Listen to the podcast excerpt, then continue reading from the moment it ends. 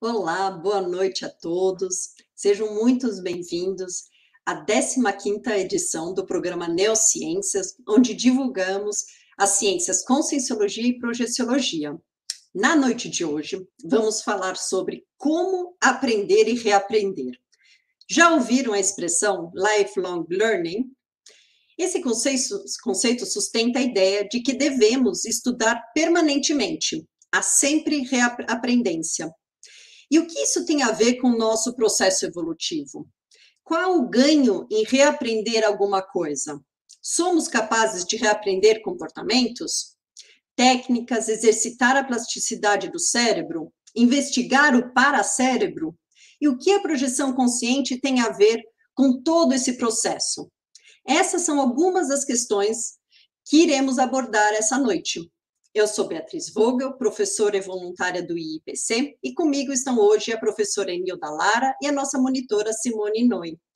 Bem-vindas, Enilda, e bem-vinda, Simone. Obrigada, Beatriz.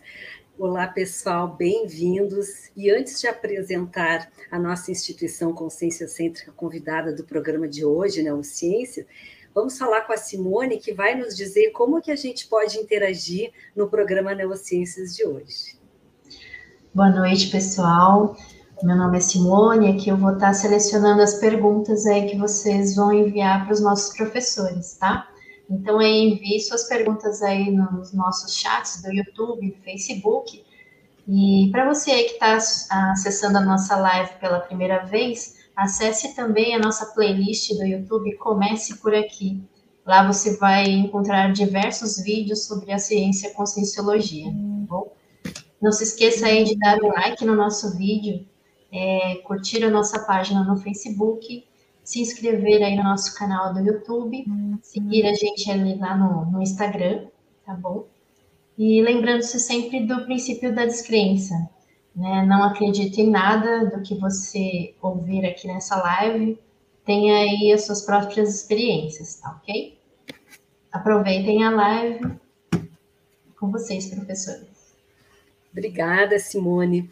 Bom, a nossa IC convidada de hoje, né, é uma instituição conscienciocêntrica que tem a consciência como centro, é a Reaprendência, né, que é a Associação Internacional de Parapedagogia e Reeducação Consciencial.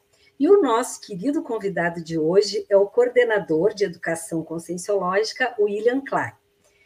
William, muito bom estar com você aqui. Boa noite. Eu vou te apresentar e depois tu continua aí, né, nos dizendo mais sobre você.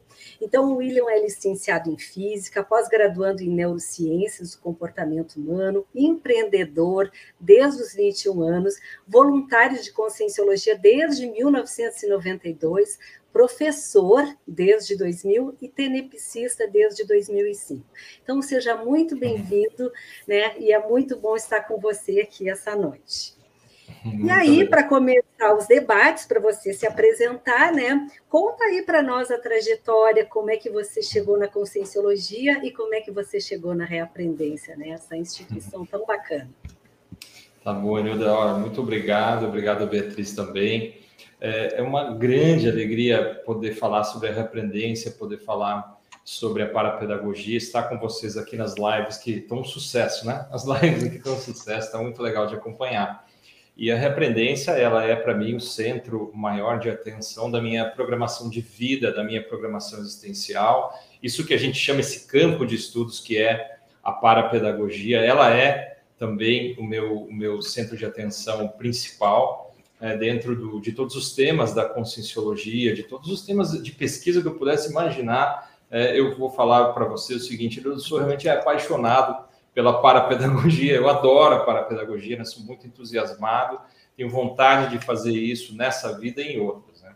E, e, a história toda começou, eu conheci a Conscienciologia é, é, muito jovem ainda, eu conheci lá pelo ano de 1991, o que já denuncia um pouco aí da minha idade, né? eu tenho 48 anos, e, e conheci lá, era bastante jovem, conheci com um grupo de pessoas é, que até hoje tem muito contato e que muitas delas estão também voluntariando, são professores, são líderes, inclusive, dentro da conscienciologia, alguns são autores de livros já e tudo mais. E lá atrás, no início de tudo, o professor Valdo, propositor, é, dessas pesquisas, propositor desse campo de estudos que é a conscienciologia. Naquela época, o que era muito forte é justamente a especialidade do Instituto, do IIPC, né, que é a projeciologia, que o carro-chefe, sempre foi o carro-chefe da parte prática nossa, né, a ferramenta principal para estudar tudo, inclusive a própria parapedagogia. Né? A gente vai, de repente, falar aí na live também sobre os recursos, que são os recursos chamados paradidáticos, como a extrafisicalidade se relaciona com tudo isso. E se você quer realmente, de fato, entender de parapedagogia, você precisa dessa ferramenta que é a experiência fora do corpo, né? que o pessoal conhece como viagem astral, a gente prefere chamar de projeção consciente. E aí lá atrás, é, com, com, todas essas pessoas, conheci também a, a Conscienciologia, a Projeciologia, fiz os cursos, eu estava em Curitiba, morava em Curitiba, e ainda muito jovem, estudando, trabalhando, aquela confusão do jovem, né, lá nos seus 18, 19, 20 anos de idade, e, e se preocupando em arrumar a própria vida, é, acabou que num determinado momento, momento, foi lá em 98, eu firmei bem o meu voluntariado, é, logo me tornei coordenador da unidade do Instituto, né, do IPC em Curitiba. Fui coordenador por seis anos e meio. É, foi também ali no início de 2000 me tornei professor de Conscienciologia. Comecei a dar curso sem parar e, honestamente, é o que eu mais gosto de fazer. Na repreendência todo mundo sabe, né, não é segredo nenhum, que eu sou um, um papa oportunidades, né? Estou sempre procurando oportunidades de, de, dar aulas e até eu falo, olha, pessoas, me desculpem esse egoísmo, porque às vezes o pessoal chega, ah, precisamos muito de um professor, precisamos muito de um professor. Eu falo, olha, eu estou aqui, eu estou disponível, se ninguém mais quer, eu quero, né? Porque eu gosto de fazer isso e reconheço, tem muita coisa boa que vem é, da docência, do ensino, da reeducação, da pedagogia, da parapedagogia, e a gente pode desenvolver tudo isso. Mas, enfim, né, para chegar na, na, reaprendência, como a Enilda aí nos pediu, então, o histórico foi mais ou menos esse, de chegada na Conscienciologia, mas aí teve um certo momento em Curitiba, quando eu saí da, da coordenação lá do, do IPC, falei, puxa, tem algo que eu preciso fazer, né? Começa aquele incômodo íntimo, aquela sensação de tem algo mais. Foi muito bom até aqui, mas tem algo mais. E eu já sabia que esse algo mais era na educação. E aí decidi é, mudar para Foz do Iguaçu, e em Foz do Iguaçu, onde eu estou hoje, né, onde eu moro, onde eu resido, em Foz do Iguaçu, a gente estava num momento espetacular, Enilda, um momento espetacular. Né? A gente teve um triênio em Foz que certamente, quando olharmos na história, a gente vai entender que foi um dos melhores momentos. Né? Por quê? Porque o triênio, qual é esse triênio? Ali, o ano de 2006, 2007, 2008, foi um ano que apareceram várias instituições conscienciocêntricas, um ano em que a conscienciologia, enquanto proposta de campo de estudo, ela se expandiu porque ela criou instituições que ficaram especializadas em campos de pesquisa. Então apareceu, por exemplo, lá atrás, uma instituição que era a PEX, que foi fundada antes da reaprendência, que estuda é, é justamente o que eu estava falando, que essa, esse projeto de vida, missão de vida, o que a gente gosta de falar que é a programação existencial ou ProExis, uma das coisas mais importantes para qualquer pessoa, né, que é projetar o que ela quer fazer na vida, é organizar a própria vida. Junto disso, só porque eu citei aqui a PEX, mas assim, é, tinha a Consus, que estuda a conscienciometria, que é você medir a própria consciência, seus atributos conscienciais, suas características ou qualidades da sua personalidade, da, da sua consciência também, como a gente prefere falar. É, e assim foram surgindo várias instituições. E foi ali no meio disso tudo que a gente, fazendo um debate na época, dentro do Instituto mesmo, sobre as questões é, docentes, dos professores, que o professor Valdo começou a assessorar lá dentro o IPC, e eu, naquela ocasião, eu coordenava a educação. Estava coordenando ali a área de educação do Instituto, é, com um trabalho muito forte com todo o pessoal do IPC, que é um pessoal muito bom de parapedagogia, né? Estava vendo aqui os bastidores, olha, para quem está ouvindo agora eu falar, você tem noção dos bastidores, aqui o pessoal vai nos trinques ali, a parapedagogia aqui funciona muito legal, muito organizado. E naquele momento lá em 2007, eu estava há mais ou menos um mês, um mês e meio é, e já começou tudo a borbulhar. Você vê quando é da gente o negócio, quando é para acontecer, vem mesmo. Tudo se encaminha, né? a gente tem que encarar, né, Nilda? Então, a coisa começou a acontecer e o, o, professor Valdo viu tudo, me chamou, a gente fez uma reunião lá no Olucico. Essa reunião estava eu, estava a professora Ana Luísa, que todo mundo conhece, né, no, no IPC, estava é, lá o pessoal da Unicim, que é o, o, a, a, organização que une várias instituições ligadas à Conscienciologia, E o professor Valdo chegou e falou para mim assim, né, então, e aí, tudo certo? Está preparado? Porque nós vamos criar uma IC, né, uma instituição conscienciocêntrica, da parapedagogia. Não tinha nem nome, repreendência, nada disso. Né? É IC da parapedagogia. Aí eu, assim, meio timidamente, né, falei, não, estou preparado, nessa parte eu estava firme, né, estou preparado, Valdo. Mas só um detalhe, né, professor? Você sempre diz o seguinte, a pessoa chegou em Foz, acabou de se mudar, ela tem que ficar ali no cantinho dela, né, arrumar a vida dela, arruma o trabalho, arruma a casa que ela vai morar dá um meio ano de organização, às vezes um ano até de organização, e aí sim ela vai se soltar mais no voluntariado, senão ela vai se confundir toda, vai se embaralhar, se desorganizar. Eu falei, professor Walter, você diz isso e ó, eu acabei de chegar, acabei de chegar, estou me organizando, minha empresa está lá em Curitiba, minhas coisas e tal. Aí ele olhou para é, para com isso já. Você pode parar, vai parando. Sem dar desculpas, né? O que, que é isso? Vai parando, isso aí é sua responsabilidade. Né? O meu dedo no seu nariz é sua responsabilidade, isso aí é com você. Aí eu lembro que a Carla Uman, que trabalhava na, na Unicine, ela chegou para a Carla Uman e falou assim: olha aqui é o seguinte, ó, Carla, e o João, o João Bonassi, né? Falou, ó, João, Carla, é o seguinte, se ele não quiser, vocês obriguem ele, isso é responsabilidade dele. Né? Mas assim, a gente professor Valdo ele, ele era firme também, uma pessoa brincalhona, né? E ele aproveitou aquele momento ali para deixar claro ao, o que ele percebia de tudo. E a partir disso começaram os trabalhos para organizar a reaprendência, né? Aí um monte de coisa aconteceu. Eu vou deixar vocês perguntarem um pouco, que se deixar, tem tanto para falar, né? Adoro isso, adoro contar essa história, então deixo vocês seguirem perguntando aí. Mas já vão engatando aí né, continuando aí nessa história da criação da reaprendência, né? Então, é, William, conta um pouco qual é a proposta da reaprendência, com que intuito ela foi criada, qual o Mater Pensene aí o foco dessa instituição. Legal, muito bom, Beatriz. Então, é, a gente surgiu ali desse burburinho de várias instituições é, o foco nosso é a parapedagogia, a educação, mas a gente acabou se organizando com três grandes especialidades. A primeira é a própria parapedagogia. O que é a parapedagogia? Né? Vamos tentar deixar mais claro isso para quem está acompanhando a gente. Às vezes até está na primeira vez aí olhando, querendo conhecer tudo isso, é um monte de nome, né? Quer entender. Então, assim, é educação conscienciológica, né? com foco no exercício da tarefa do esclarecimento, ou seja, informar as pessoas mas tem algo muito especial aqui que nos diferencia, que é o que a gente chama de paradigma consciencial. Então, esse trabalho educacional, essa tarefa de esclarecer, ela pretende esclarecer sobre o paradigma consciencial, que aí é, é, considerar as várias vidas, né? Então a gente entende no paradigma consciencial as várias vidas, entende que nós nascemos e podemos ter uma programação feita anteriormente, no que a gente chama de período intermissivo.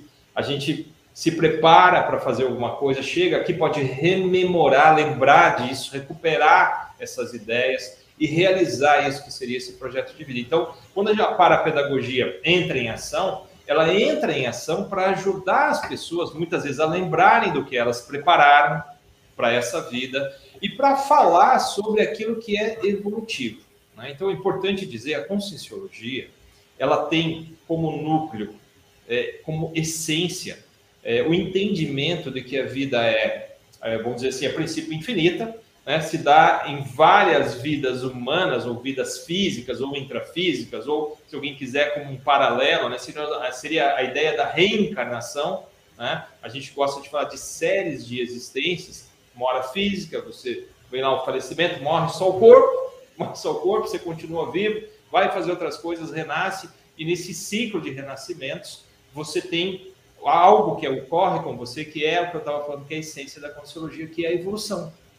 É, então, o que é, tudo que a gente faz na conscienciologia é para apoiar a evolução de nós mesmos, dos seres vivos, ou seja, do que a gente chama de consciências, né? que somos nós, aqui, o ego, o princípio é, é, que pensa, que sente, que atua no universo, no cosmos, e que é multidimensional, é multiexistencial. Então, a parapedagogia disso tudo importa para a parapedagogia usar todos os recursos educacionais intrafísicos e extrafísicos, né? Pode depois falar mais, se vocês perguntarem, a gente vai esclarecendo.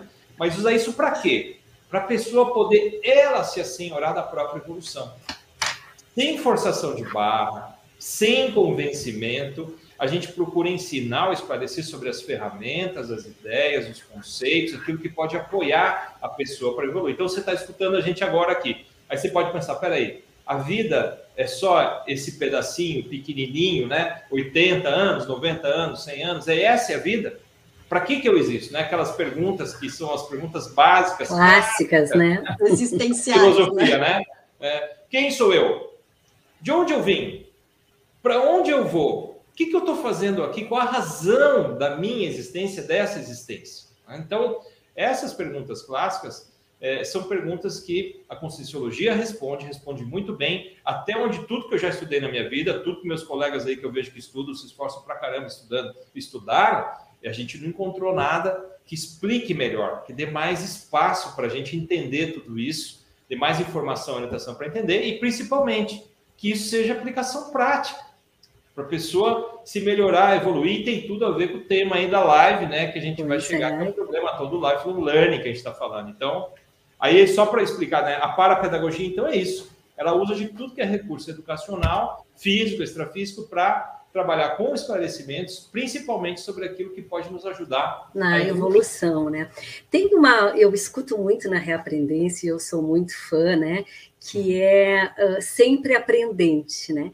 Então eu queria te perguntar um pouco sobre isso, né? A gente é sempre aprendente, que tem a ver aí com o nosso tema de hoje, mas a gente pensa nessa questão da multidimensionalidade, né? Então, quando a gente pensa assim nessa vida e que eu estou me preparando para a próxima, isso é muito inteligente, né? Então, às vezes as pessoas podem pensar, ah, mas eu já tô, já tô mais velho, não quero estudar, o que, que eu vou ganhar com isso, né? E quando a gente traz essa questão, né? Eu queria que tu conversasse um pouco sobre isso, que eu gosto muito quando eu escuto isso na reaprendência, né? Sempre aprendente que, que você muito acha legal. da minha pergunta aí?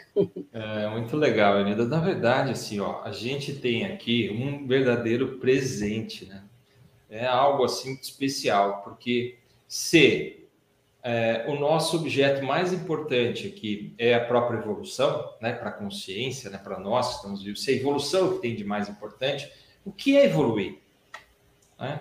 Então, o, o Aristóteles dizia, né, Aristóteles, vou voltar lá aos gregos, né, só para a gente rechear aqui, mas ele dizia o seguinte, que aprender é mudar comportamento. Então, quando a gente fala no aprendizado, no reaprendizado, ou no sempre aprendizado, que é a ideia de aprender sempre, né? nós, então, que somos aí o sempre aprendente, que a Ionilda muito bem lembrou, o que é, qual é o nosso foco? É aprender alguma coisa que seja capaz de mudar quem somos mudar o comportamento, como dizia Aristóteles atrás, mas no nosso caso aqui vamos ser muito mais claros e mais objetivos. A gente vai deixar de fazer algumas coisas que não interessam para quê? Para a evolução, que é a nossa, o nosso, é a nossa referência de medida. Né? Isso é evolutivo? O que eu faço? O que eu penso? O que eu estou sentindo? Isso tudo é evolutivo? Ou seja, isso me leva para frente ou isso me leva para trás? É retrógrado? É mais problema? Né, isso me puxa para baixo. Se é para baixo, eu quero deixar isso para lá. E aí vem toda uma ideia muito legal, né, Nilda, que todo sempre aprendente vai entrar nessa jogada, não tem como não entrar, que é a ideia da reciclagem, não do lixo, tá? Pode até reciclar o lixo, mas é a reciclagem íntima. A reciclagem intraconsciencial, que a gente gosta de chamar de recim, que é a reciclagem intraconsciencial, e que é também, né, já os antigos falavam, chamado caminho interno. Então tem as coisas fora da gente, e as coisas fora da gente podem mudar de tudo quanto é jeito. Quem é que sabe, né? A hora que explode um vulcão ali, dá uma tempestade lá, ou aparece até um vírus estranho e a gente tem que ficar trancado em casa. Né? Então, fora da gente está cheio de coisa que surpreende. Mas o problema é que a gente precisa surpreender a gente mesmo, porque a gente muda para melhor. Então, o sempre aprendente é alguém que está procurando a própria evolução, que procura também contribuir por uma série de razões para a evolução das demais pessoas, porque ele vê que acaba que o jogo é esse, né? Ele aprende mais, se desenvolve mais, evolui mais, quando ele também apoia outras pessoas nessa mesma jornada. Né? O aprendizado aí, ele tem toda uma sinergia, né? Ele se retroalimenta. Então, o sempre aprendente, ele vai buscar reciclar a si mesmo, ele vai procurar evoluir, É, e essa é a essência da Conscienciologia. A Conscienciologia é um corpo de conhecimento super aplicável ou diretamente aplicado. Nem dá para ser só teórico, por exemplo. Né? Me permito falar, mencionar, Enilda, é, que é uma conexão direta com o sempre aprendente, com a sempre aprendência, que é o princípio da descrença. Né? Por que, que a Conscienciologia é, insiste tanto? Né? Eu não, nem estou aqui com o princípio da descrença aqui grudado, mas eu sei que vocês sempre falam e eu mesmo vou repetir agora. Né? É a ideia de não acreditar em nada, não há qualquer necessidade de acreditar em nada. Obrigado, é nosso técnico aí, o Guilherme, né, fora de série, obrigado ao Guilherme que está apoiando aí. Então, não acredite em nada, nem mesmo no que eu estou falando agora, que meus colegas aqui, né, a Enilda, a Beatriz, o que o Instituto fala, o que a Repertência fala, o que a Conscienciologia está propondo para você, você precisa acreditar nada, é zero de crença. Agora, a gente vai instigá-lo a experimentar algumas realidades, chegar às suas conclusões e olhar, ver se tem sentido o que a gente está falando. Então, por exemplo, aí vem de novo, né, Beatriz, a importância da projeção consciente da experiência fora do corpo. Por quê? Porque se você sai fora do seu corpo com lucidez, vê a realidade extrafísica e você percebe que existem pessoas que já morreram, por exemplo, da tua família, mas estão vivinha da Silva na dimensão extrafísica. E aí elas falam assim para você, não, William, tudo bem, eu estou bem, estou ótimo. Eu falo, o que você está fazendo aí? E ele me diz, olha, eu estou me preparando para a próxima vida. Eu estou estudando que na próxima vida eu quero fazer melhor, eu quero evoluir. Aí você fala, caramba, agora eu vi por mim. Eu estou sabendo disso. E outra coisa, ele está me falando coisas que ele nem tinha como saber se não fosse ele mesmo. Você comprova. Na prática, você comprova. Então, para fechar o raciocínio, quando a gente fala do sempre aprendente, a gente está falando de mudar para melhor, das reciclagens pessoais, reciclagens íntimas, e necessariamente está falando disso que é o princípio da descrença, que é a descrenciologia. A conscienciologia não se permite ser descoberta por você sem a descrenciologia, sem você se pesquisar, sem você procurar essas realidades para evoluir. E tudo isso junto é justamente o sempre aprendente. Peço desculpa por falar tanto, mas a verdade Não, é que. Mas é, é bacana. Porque e assim, eu... William, uma coisa que eu estava pensando, já te passa aí, Beatriz, é o seguinte, né? A reaprendência, é, ela forma professores, né? Professores para conscienciologia e ao formar professores e mostrar que a gente é uma espiral no conhecimento, não tem como você ser professor da conscienciologia se você não reciclar, porque senão não é coerente. Você vai lá falar de perdão, de interprisão, ou das próprias bioenergias, da autonomia energética, né? E se você não faz, né? Então, é, eu acho que a riqueza dessa uh, instituição conscienciocêntrica, essa especialidade, né, mesmo a gente sabendo aqui o IPC, o nosso Mater Pensene aqui, da projeção, né, então a reaprendência ela vem com esse propósito de trazer uma formação profunda, né? Não que a gente, que todo mundo tenha que passar pela reaprendência, mas eu tive essa experiência e eu acho que o bacana, assim, dessa instituição é fazer esse professor ser formado, porque você, William, né? Você tem um, um super assim comunicativo e tal, mas não adianta nada na sociedade intrafísica a gente ser isso se numa instituição conscienciocêntrica né, a gente não faz as nossas reciclagens. Então, fala aí, Beatriz, eu quis trazer isso porque é, eu acho não, riquíssima é essa parte aí da, a parte prática, da formação né? dos professores, né? Não, e o que eu também fiquei pensando, né, conforme você foi falando, William, nessa questão do sempre aprendente, é, a ideia do sempre é tempo, né? A gente não fica limitado a essa vida intrafísica, a gente não fica limitado aos 80, 90 anos de vida que a gente tem numa vida intrafísica, né? Então, independente do momento que a gente acessa ou fica mais lúcido para o processo evolutivo, de repente a gente dá esse clique do tipo, gente, eu não estou aqui a passeio com 80 anos, e tudo bem, sempre é tempo, né? Assim, a gente pode já começar a entender uh, como é uma já preparar a próxima vida, né? já, essa questão da reciclagem sempre é tempo, né? Então, independente em que idade a gente começa a ficar, vamos dizer assim, é, mais esperto, mais lúcido, mais proativo, né, em relação a isso. Mas nós estamos já com várias perguntas no chat. Eu vou aproveitar e vou chamar aí a Simone. Simone, É, a gente já começou a aparecer um monte de pergunta aqui. A primeira que, eu queria trazer para vocês é a do Michel, o Michel Chad. É, você poderia aprofundar sobre a importância do autodidatismo na nossa vida? Ah, obrigado pela pergunta, Michel. É, é, é, é totalmente importante, né? É, a primeira coisa que eu sempre falo é a seguinte: olha, o patrimônio mais sério que a gente tem, Michel, eu, ou se fosse um investidor, né, eu diria assim, o ativo, né? Uhum. Sabe aquela ideia do ativo? Michel tem uma cara de investidor aí, né? Então, assim, qual é o ativo mais importante, o patrimônio mais importante que a gente tem? É a nossa cognição ou a nossa lucidez. Vou falar uns sinônimos, uma linha sinonímica, né? A nossa lucidez ou autolucidez, a nossa cognição ou autocognição, o nosso discernimento ou autodiscernimento. Esse é o patrimônio mais relevante. Aí eu te pergunto, né, Michel? Pergunto para todo mundo aí, para vocês refletirem, todo mundo aí chegar a essa conclusão. Se você tem um patrimônio extremamente relevante, você vai delegar esse patrimônio para qualquer pessoa cuidar de qualquer jeito?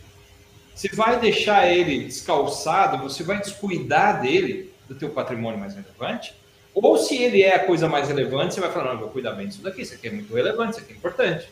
Então, o autodidatismo é quando você, a pessoa, a consciência intrafísica, o ser humano, decide cuidar desse patrimônio que é a cognição que é a sua lucidez, que é o seu discernimento.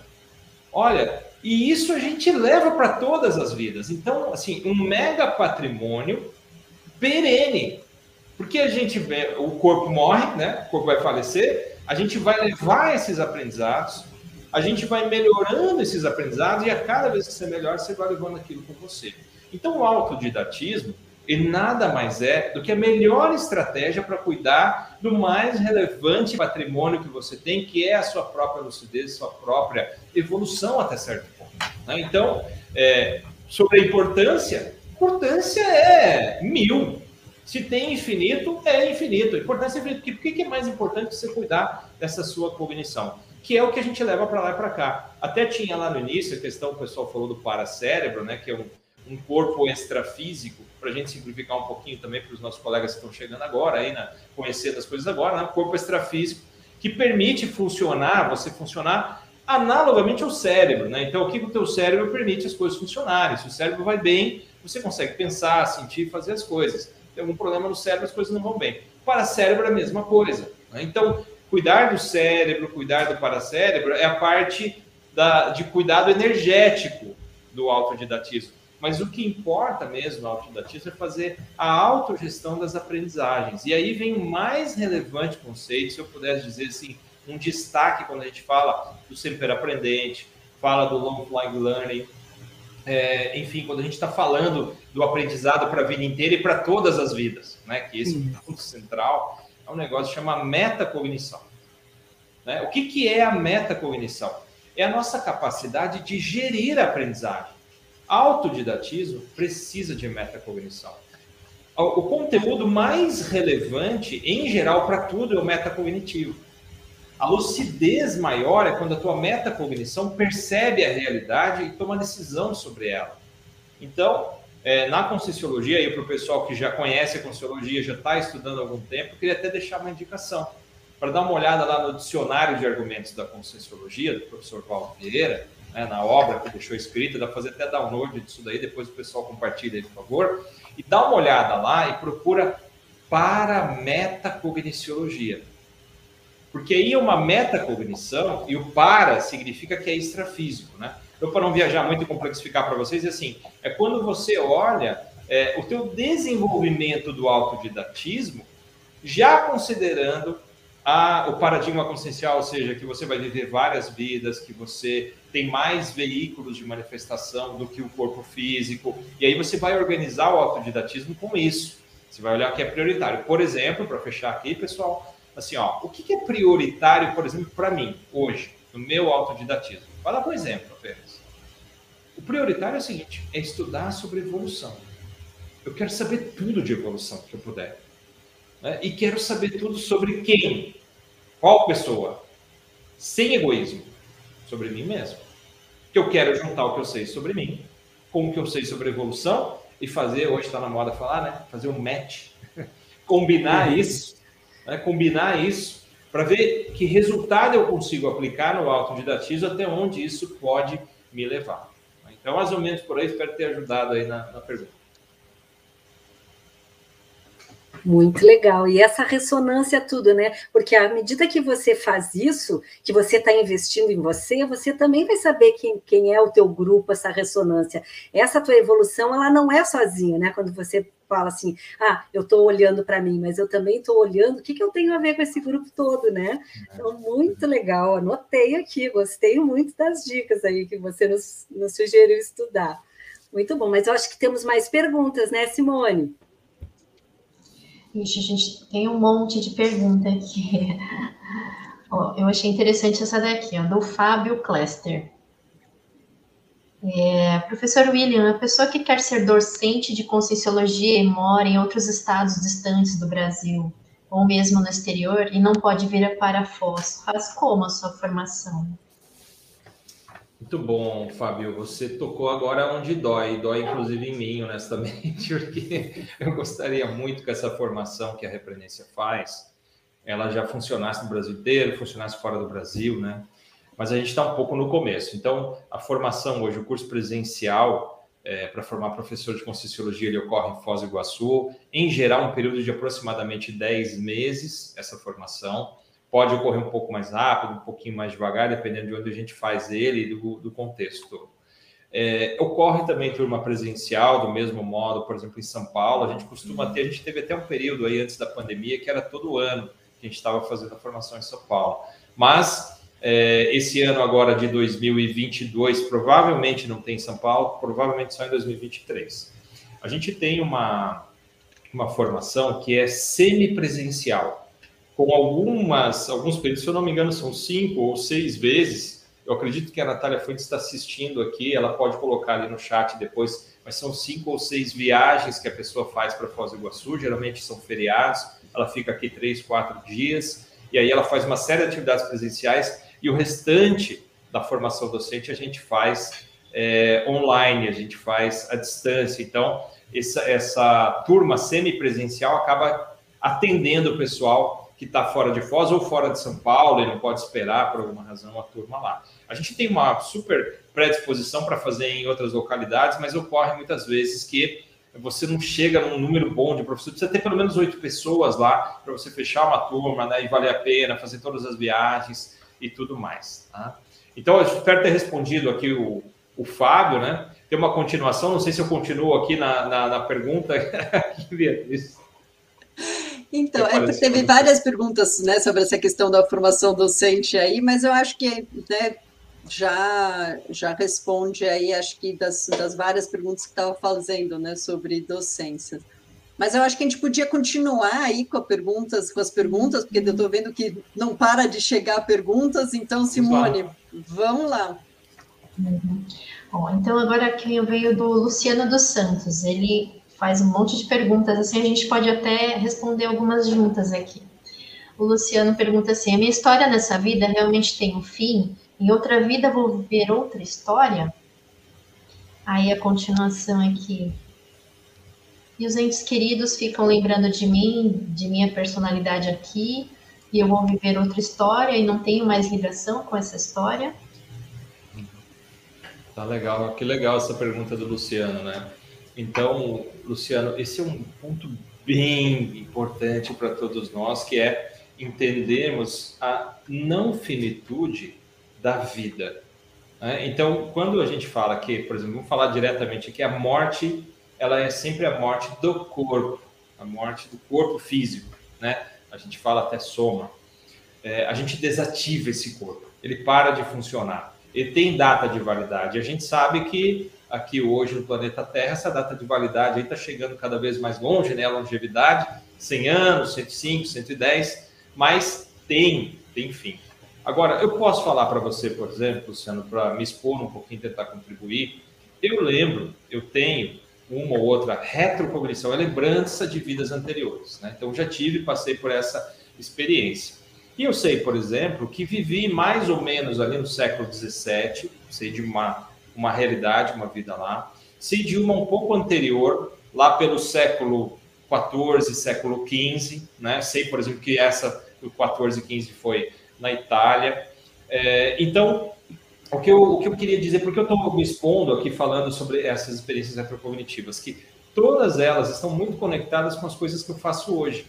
Né? Então, a minha vida, por exemplo, a minha decisão de fazer um curso de física, é, os meus, é, as minhas preferências, aquilo que eu gosto, as pessoas do meu entorno, a minha família, né? minha família nuclear, mãe, pai, irmãs, tudo isso eu vejo que no passado vem numa linha é, é muito é, é, de muita aproximação, todo mundo se reencontrando com diferentes papéis. Então, o que eu quero dizer com isso assim? Bom, primeiro, a gente não precisa ter medo de perder ninguém.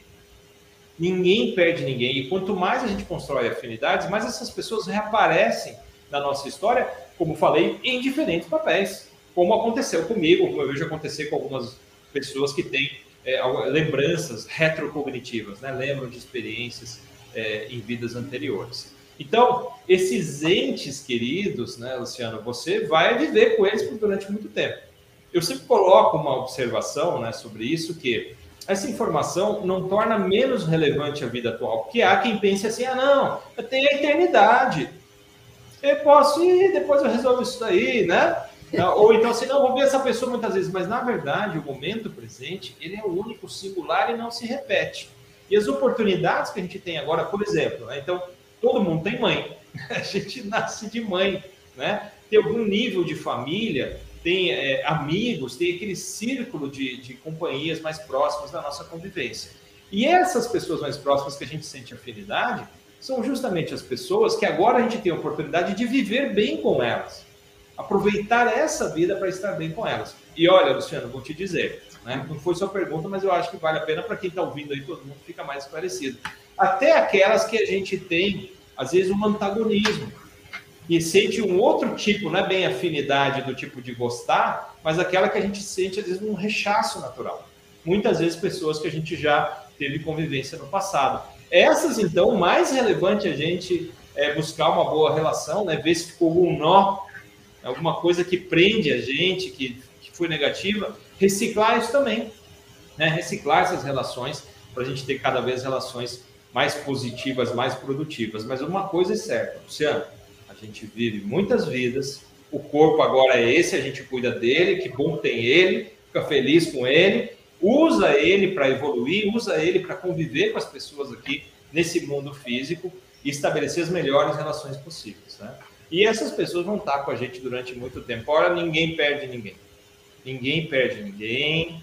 Né? Os amores reaparecem, os problemas afetivos reaparecem, tudo vai reaparecendo para a gente ir depurando. Tudo indica, Luciano, né, uma grande síntese, que é, a vida é um processo de depuração pessoal e grupal, né, até certo ponto, aí, com os nossos entes queridos. Então, essa autodepuração é o mesmo que autoevolução, que depende do autodidatismo, que depende do lifelong learning, que se expande para todas as vidas. Você veja que você fez a pergunta dentro do que interessa mesmo. Né? Mas eu vou parando por aqui. Qualquer dúvida, você manda mais uma, a gente vai respondendo. Parece que tem bastante pergunta e o tempo sempre é pouco. Eu fico pensando nessa, nesse sentido também, né, William? É, as, as, nossas conexões, né, a gente não perde ninguém e a gente também, é, uma vida vai se conectando com a outra, os nossos processos de aprendizado também, né? Então, uma maturidade de uma vida provavelmente é o que a gente está trabalhando nessa vida e provavelmente se a gente não reciclar agora, ela vai ser o nosso desafio na próxima vida.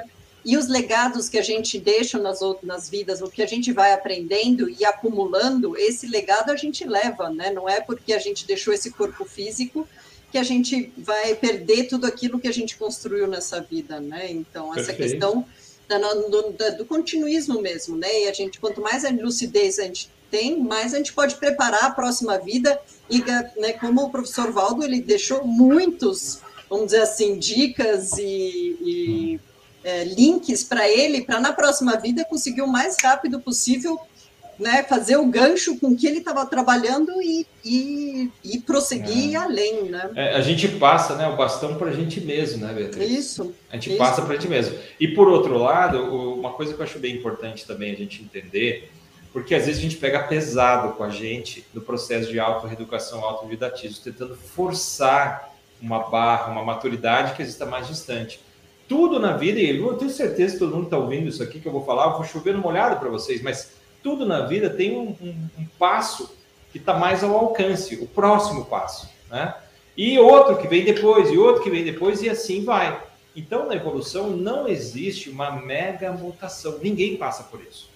Ninguém sai do problemão é, num estalar de dedos e se torna o, a solução do universo. Né? Então, essa coisa toda, o problema nosso do lifelong learning, do autodidatismo, da auto-reeducação, é a gente dando passos e aprender, que eu acho muito sério aí, Enildo e Beatriz, né? Eu acho a gente aprender a ter satisfação íntima com esse processo de se reciclar. Há quem é, fique tão chateado consigo por ter um problema, chamado defeito, né? Um, um, um traço fardo pessoal, né? Fique tão chateado consigo que piore o problema, que piore a sua qualidade de vida. Agora sim, gente, eu vou falar, eu sou cheio de buraco, eu sou cheio de problema, tem um monte de coisa para resolver. E todo mundo que eu conheci é assim. Né? Já me falaram, por exemplo, não, vocês dizem lá o professor Valdo Vieira, né? o professor Valdo lá, ele era perfeito, ele era modelo. Olha, o professor Valdo era um bom modelo porque ele justamente mostrava suas imperfeições. Quem vai ler o livro dele, eu falei do dicionário de argumentos da Conscienciologia, ele começa falando: olha, eu cometi um erro aos 28 anos. Eu tive um acidente vascular, cardiovascular lá, porque eu exagerei nas minhas tarefas. Foi uma coisa que eu fiz errada. Até hoje tem que me cuidar, até então, né? Tinha que se cuidar por causa disso. Então, assim, ó, todos nós temos coisas para resolver, não precisamos pegar pesado com a gente. O lifelong learning é justamente a gente aprender a gostar dele, da reciclagem, gostar da mudança. Né? Como diz lá, um, para fechar o raciocínio aqui, tem uma, uma, uma, sequência de ideias lá que o professor Valdo escreveu que eu achei muito legais, né? mas ele diz o seguinte, ó, a tentativa de acertar nunca é um erro. Veja bem, olha a lógica. A tentativa de acertar nunca é um erro. Hum. E aí ele complementa com outra, né? Sempre temos neo-opções. Se você juntar essas duas e aplicar a própria vida, você pode ver as coisas que não estão funcionando bem e falar: olha, a tentativa de arrumar isso aqui não é um erro. É pelo contrário, é uma coisa boa. E aí você fala, mas está tão difícil. Daí você fala: não, sempre temos novas opções. Sempre tem alguma coisa que eu não vi, que eu posso trocar uma ideia com alguém, com um amigo, com um professor, com um terapeuta, com a família, com um companheiro de convívio e achar essa opção e tentar melhorar aquilo. E as coisas aí, se a gente pegar esse ritmo, esse jeito, gostar disso, isso faz um bem para gente, dá um alívio, a vida fica legal, a vida, a vida fica gostosa de viver. Muito bom. Eu, eu queria te fazer uma pergunta, você falando isso, né, trazendo as coisas do professor Valdo e até Mater Pensini da reaprendência. A gente sempre escutou e leu nas obras do professor Valdo a questão que a gente é um planeta, né, mais hospital, e que a gente vai ser um planeta escola. Mas às vezes eu fico pensando exatamente isso, né? O quanto a gente pode fazer a nossa parte já para o planeta escola, né? Porque mesmo as coisas assim andando, né? Quando a gente fala da autopesquisa, quando a gente é exemplo, quando a gente segue exemplos, né? Fala um pouquinho para nós dessa relação, né? Planeta escola, que tem tudo a ver com a, com a reaprendência. Muito bom, Anilda, muito bom. Eu vou no fluxo aqui do que a gente estava falando, né? Sobre como a gente se comporta com as nossas próprias realidades, né? E lembrar que a ideia de um planeta hospital é um diagnóstico de que hoje é, os seres vivos humanos, que a gente está falando da árvore, é bem importante, né? Os, os, seres humanos que estão vivos aqui, os seres humanos que morreram e estão na dimensão extrafísica é, e vão renascer em algum momento, é, na média, estão passando por uma fase. Esse é o momento do planeta. Qual é o momento? A gente está com coisas a resolver terapêuticas. A gente precisa de uma terapia evolutiva para a gente deixar certas posturas ou comportamentos que são nocivos para a gente, são nocivos para o planeta, nocivos para quem está no nosso entorno. E parece, tudo indica pelos estudos da Conscienciologia, que é, há uma maioria sim. Então, o planeta está funcionando como um hospital nesse sentido. Veja uma ideia, só uma analogia, né, pessoal?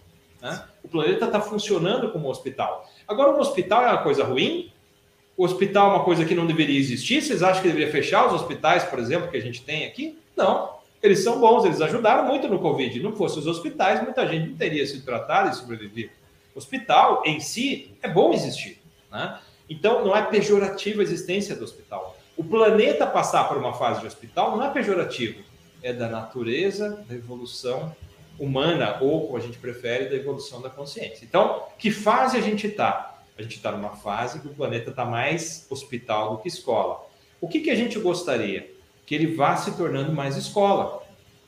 Agora, a gente não vem aqui brigar, tem que destruir o hospital, não. A gente vai atender tudo. Então, o que está acontecendo, né, que eu pego aí o gancho com a Enilda, que às vezes a gente pode se confundir, é que a gente está na fase de ajudar mais terapeuticamente ainda.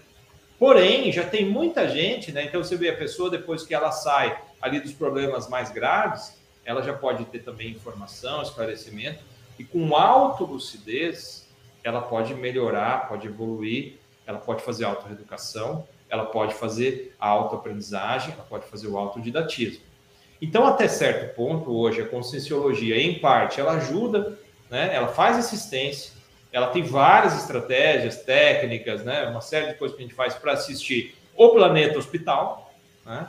mas visando que ele vá para o caminho de planeta escolar é a meta. É como se a gente falasse, não, qual é o nosso futuro? É ter mais faculdade, é ter mais colégio, é ter mais centro educacional do que hospital, que a gente não precise de tanto hospital mas a gente tem lucidez, que nesse momento é o que está rolando, o que está acontecendo.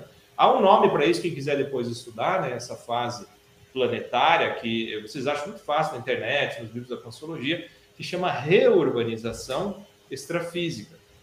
Então, o nome que se convencionou, o nome técnico para essa fase planetária que busca chegar no planeta escola é justamente reurbanização extrafísica. E nós, né, eu vou dizer assim, honestamente, francamente, eu, eu acredito meus colegas aí, né, imagino todos os meus colegas estão no Instituto, estão na Repreendência, o pessoal que está na Conselhologia e outras áreas do conhecimento, eles já estão fazendo força para predominar a escola na própria evolução e para ajudar os outros colegas, às vezes, que possam ter ficado um pouquinho para trás ou estão passando por um uma outro tipo de intempérie, para chegar também logo no planeta escola. E a gente é beneficiado nisso. Eu vou dizer para vocês, por exemplo, que a parapedagogia tem tudo a ver com isso. A parapedagogia é justamente essa pedagogia extrafísica, né? Onde eu estudei. Onde eu acredito ali, né? Eu suponho, Enilda, Beatriz e outras tantas pessoas, né? Antes de renascerem aqui, fizeram estudos na dimensão extrafísica, se prepararam para essa vida e para entender essa fase planetária, entender essa transformação que a gente está passando, apoiar isso positivamente. A própria conscienciologia está nesse planeta como parte desse plano, parte desse projeto. O professor Valdo sempre falou isso muito lucidamente, abriu o jogo completamente, que era essa realidade. Até certo ponto, as instituições conscienciocêntricas, né, que a gente está falando aí, as ICs, Repreendência, Instituto e todas as outras, elas, na verdade, elas estão tentando espelhar na dimensão humana na vida humana aquilo que já é feito extrafisicamente.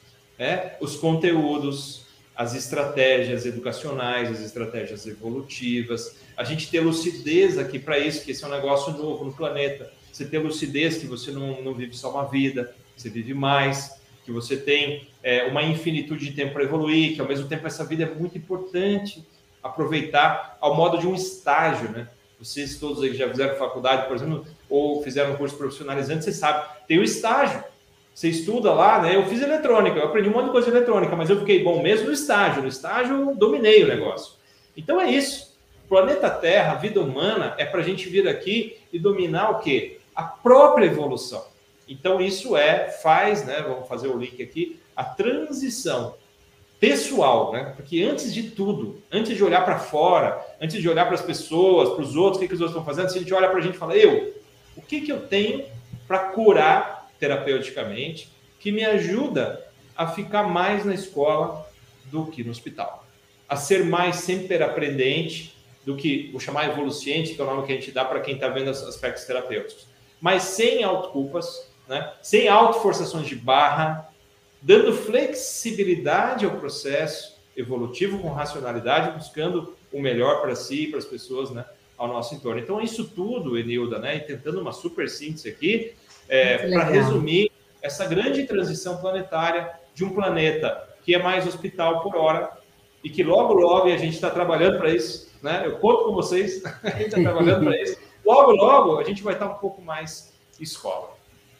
Bacana. Vamos para mais algumas perguntas? É, professor William, você citou a, a Apex aqui, ó, veio uma pergunta mais ou menos sobre ela. Nós todos, do Marco Guerra, nós todos temos um par evolutivo na nossa programação existencial? É que eu sinto saudade de alguém que não conheço. É, que, que pergunta legal do Marco, né? É, é um tema para mim muito, muito legal, Marco, que eu estudo bastante, tenho estudado mais recentemente, até nos últimos anos, com, com muito interesse. É, a gente estuda isso, depois você procura, por favor, que eu quero deixar a dica, porque não vai dar para resolver tudo agora, né? Mas que é, o tema é dupla evolutiva. Então, assim, ao longo de várias vidas, nós compomos duplas evolutivas diversas. Há uma, espécie, uma espécie, né, uma, uma é, é, um grupo específico né, da dupla evolutiva, que é o casal romântico. Então, imagina você está falando aí, né? É, eu sinto saudade de alguém que não conheço. Às vezes tem que ver se essa saudade é num nível romântico, de casal romântico. Aí é o tema justamente que eu estou falando, que a gente estuda na Conscienciologia, que é dupla evolutiva. Que é uma pessoa que a gente tem uma afinidade, é, uma afinidade afetiva muito grande, gosta dela, né, sente amor por essa pessoa e que a gente se une com essa pessoa, os dois juntos, para ajudar nesse processo que a gente falou até agora, né, da evolução, das reciclagens, da melhoria íntima, do autodidatismo, né? A cola, a liga da dupla evolutiva é o que a gente gosta de chamar de interassistencialidade. Assistência que um faz para o outro, ajuda mútua. Só que a dupla evolutiva, no nosso caso, ela não faz isso é, para ficar só com ela, egoisticamente. A gente faz isso para poder assistir o maior número de pessoas com maior qualidade possível. Então, ampliar essa assistência. Né? Aí, quando você fala assim, ah, eu sinto saudade de alguém que não conheço, nós todos temos um par evolutivo. Olha, eu te digo que a gente pode formar vários pares. O que a gente vinha fazendo até então, Marco, e aí que é muito legal a tua pergunta, é que a gente fazia isso sem lucidez, sem saber. E às vezes você encontrava uma pessoa é, no trabalho, né, no, no, no teu estudo, lá na faculdade, em algum lugar, em algum lugar que você foi, ou encontrar uma pessoa, se sente uma afinidade por aquela pessoa profunda, amor profundo. Aquela pessoa gera em você até o que a gente costuma chamar de paixão, né? A paixão do amor, do amor romântico, né? Você sente tudo aquilo, às vezes a pessoa toma conta do teu ser. E por que isso? Afinidade. E tem que ver o passado, né? Nada aqui, nada, Marco, aqui é novinho, novinho, novinho, novinho. As novas reações não, não tem essa química ou essa paraquímica né, funcionando ainda. Então, exatamente um par evolutivo ao modo de alma gêmea, isso a gente já viu que não é por aí. Né? A gente acha que não, a gente não viu evidência nenhuma de que exista, por exemplo, uma pessoa que nasceu para você. Uma pessoa, ou, por exemplo, como às vezes se traduz alma gêmea, uma pessoa que é uma cópia tua, é tão você você se apaixona por ela. Também não tem. Mas o que a gente vê é super afinidade. Né? E aí, essas afinidades, esse carinho, esse amor, ele pode evoluir também. Ele pode amadurecer. Uma das coisas mais sérias que tem, que eu acho legal da pergunta do Marco, que se relaciona com o sempre aprendente, é a sempre aprendizagem afetiva. Você aprender a dar e a receber afeto. Veja que isso talvez seja uma das coisas que mais falte para a gente pular do planeta hospital para o planeta escola. Porque, a gente mal, porque afetividade, pessoal, é convivência. Né? É, eu sei que às vezes pode parecer meio pegas, falar de amor, blá, blá, blá, blá, mas assim, você amar, ou gostar, ou ter afeto, carinho, o que for, para as pessoas do teu entorno.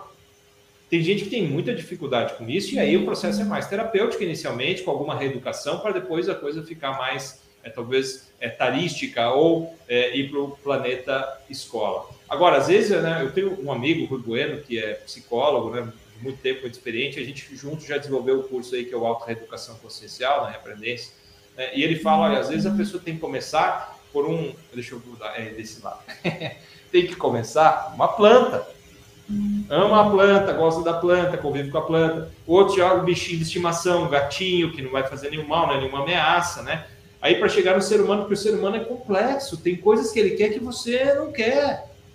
Ele está com desejo de um negócio está com desejo de outro. Então, até conjuminar tudo e organizar tudo, às vezes para a gente é meio complicado. Mas voltando bem no centro da sua pergunta, Marco, não existe alguém pré-determinado por um ente externo. Tudo se deu ao longo de várias vidas, com muita convivência, e aí a gente vai transformando as relações cada vez mais positivas. E sim, aí a gente vai encontrando os pares, vou chamar aqui, muito interessantes, muito afins, que a gente pode, inclusive, já falando mais evolutivamente, do que seria o mais sadio, criar isso que a gente chama de dupla evolutiva. Tem o livro do professor Valdo, se eu não me engano, tenho quase certeza tem para download, né? Esse tem para download, é legal passar o link ali, dar uma lida. Eu vou dizer para você, Marco, que tem lá sua complexidade esse livro, mas aí você tendo dúvida, procura aí o, o, o pessoal todo da Consciologia, se tiver acesso à comunidade, o Centro Educacional do Instituto, né? não sei onde é que você está, mas procura, porque tem muita informação sobre isso. Temaço. Hoje só tem temaço aqui. O pessoal aí está é, cavucando o que tem de mais legal. Só para você entender, ó, quer falar de dupla evolutiva, a gente tem que falar de toda a evolução da consciência e ver como essas coisas funcionam em conjunto. Né? Mas vamos ver lá se tem mais alguma coisa aí. Muito bom, William. Nossa, eu acho que uma hora é pouco, né, para o nosso debate aqui. É, mas assim, ó, a gente está assim, caminhando aí para o final, né, Beatriz? Eu queria saber assim, como que as pessoas que estão aqui participando hoje do Neociência podem acessar mais as questões da reaprendência. Né? Eu sei que tem muita coisa bacana, vocês trabalham muito com leitura, com como que a, dá uma dica aí para nós, como é que a gente se aprofunda mais com a reaprendência. Ah, legal, Enida, obrigado por essa oportunidade né, de falar da reaprendência. Para quem quer é, conhecer um pouco a gente, o site é ainda a principal referência, então você pode entrar lá no nosso site que é reaprendência.org. A gente tem um site em português, tem um site em inglês também. Se tiver alguém conhecido aí do inglês, pode mandar para lá. Já apareceu aqui embaixo, né? O Guilherme muito rapidamente já colocou lá o, o e também o, o, nosso canal do, do YouTube, né? Que é o youtube.com/barra pedagogia. Se buscar lá no canal do YouTube Reaprendência é, ou para pedagogia, lembrando que repreendência com T, né? Repreendência com T. Mas se buscar lá, você vai achar, tem muitas aulas lá abertas, é, tem as aulas do programa de aceleração da erudição, tem aulas é, também introdutórias, mini aulas, tem algumas aulas voltadas para o pessoal que curte mais educação, está estudando as estratégias educacionais, tem bastante coisa lá. E também tem lá como você entrar em contato com a gente, é, tem todas as, as dicas aí para quem quiser dar uma olhada. Tá? Agradeço aí a, a pergunta e o interesse. Bacana. E eu vou aproveitar para chamar a Simone. Simone, que, que no IPC, nós, quais são nossos próximos eventos? O que, que a gente tem aí para divulgar? É, no próximo dia 27, agora nesse sábado, às nove e meia da manhã, é, participe da aula gratuita do nosso curso Projeção Consciente, Aprenda a Sair do Corpo com Lucidez. Tá? Maiores informações e inscrições lá no Eventbrite ou aí nos links do chat que a gente está colocando aí, tá bom? Muito obrigada, pessoal. E a gente gostaria de informar né, que esse programa, né, o Neociências, onde a gente tem interlocuções né, com as outras instituições, é, ele é mensal, então a nossa próxima edição é no dia 13 de dezembro, a gente vai convidar é, a Cosmoetos. Né? Vamos falar aí sobre cosmoética, ética mais ampliada, acho que vai ser outro debate super rico. E a gente gostaria de agradecer muito hoje à noite aqui a presença do professor William, acho que foi muito rico. Nós temos ainda muitas perguntas lá no chat mas na medida do possível a nossa a gente vai buscar responder-eles e depois voltem lá no YouTube para vocês verem quem não teve sua pergunta respondida hoje, para você buscar mais para frente. Aí ao longo da semana a gente vai postar as respostas para as perguntas que ficaram abertas, né? Mas William, fica aí a palavra para você fazer as considerações finais Tá bom, Beatriz, muito obrigado pela oportunidade, obrigado pelas perguntas que foram enviadas, espero que a gente tenha conseguido ajudar em algo. E olha, eu queria reforçar o próximo, o próximo Neociência, porque a Cosmoetos, ela lida com uma especialidade da Conscienciologia que é a cosmoética. E tudo que a gente falou hoje, vocês trouxeram temas muito relevantes. Agora, se tem um tema, pessoal, que se fosse para falar assim, olha, eu quero entender um negócio que vai ajudar a minha vida a melhorar. Eu quero saber de uma coisa que se eu for naquele caminho, as coisas vão se abrir, vai dar certo, vai me levar à evolução. Esse negócio é a cosmoética. É, é, quem vai ser o palestrante? Já tem, Beatriz? Ainda não fechou. Os, Ainda não tem o palestrante, mas olha, eu conheço o pessoal lá, até eu, não sei quem vai ser, mas eu, o, o Regresson, que era voluntário da Reaprendência, ele ajudou a gente a criar a formação de professores, conheço muito ele é, e conheço muito o trabalho da Cosmoética. Então eu queria só reforçar, falo muito mais deles do que qualquer outra coisa, né? Quero, quero incentivá-los a assistir o próximo programa, que vai ser muito relevante. E agradeço ao Instituto, a Simone, a Nilda, a Beatriz, a todo mundo que está acompanhando aí pela oportunidade. Ficarei feliz de voltar aí, se houver outra oportunidade também. Ah, é isso que eu ia falar, William. É tão bom, passa tão rápido, tem tanta coisa para a gente falar, né? Em pouco tempo. Mas muito obrigada, assim. Olha, eu fui fiquei muito contente com várias possibilidades aí de olhar mais para a reaprendência, né, que vai né, me ajudar eu e também ser exemplo para os outros. Muito, muito obrigada aí pela tua disponibilidade, né, e que a gente tenha outros neurociência com a reaprendência, né, muito bom. Então, obrigado. Muito obrigada a todos e boa noite e até a próxima. Tchau, tchau, gente. Boa noite. Tchau, tchau. tchau, tchau. Boa noite, pessoal.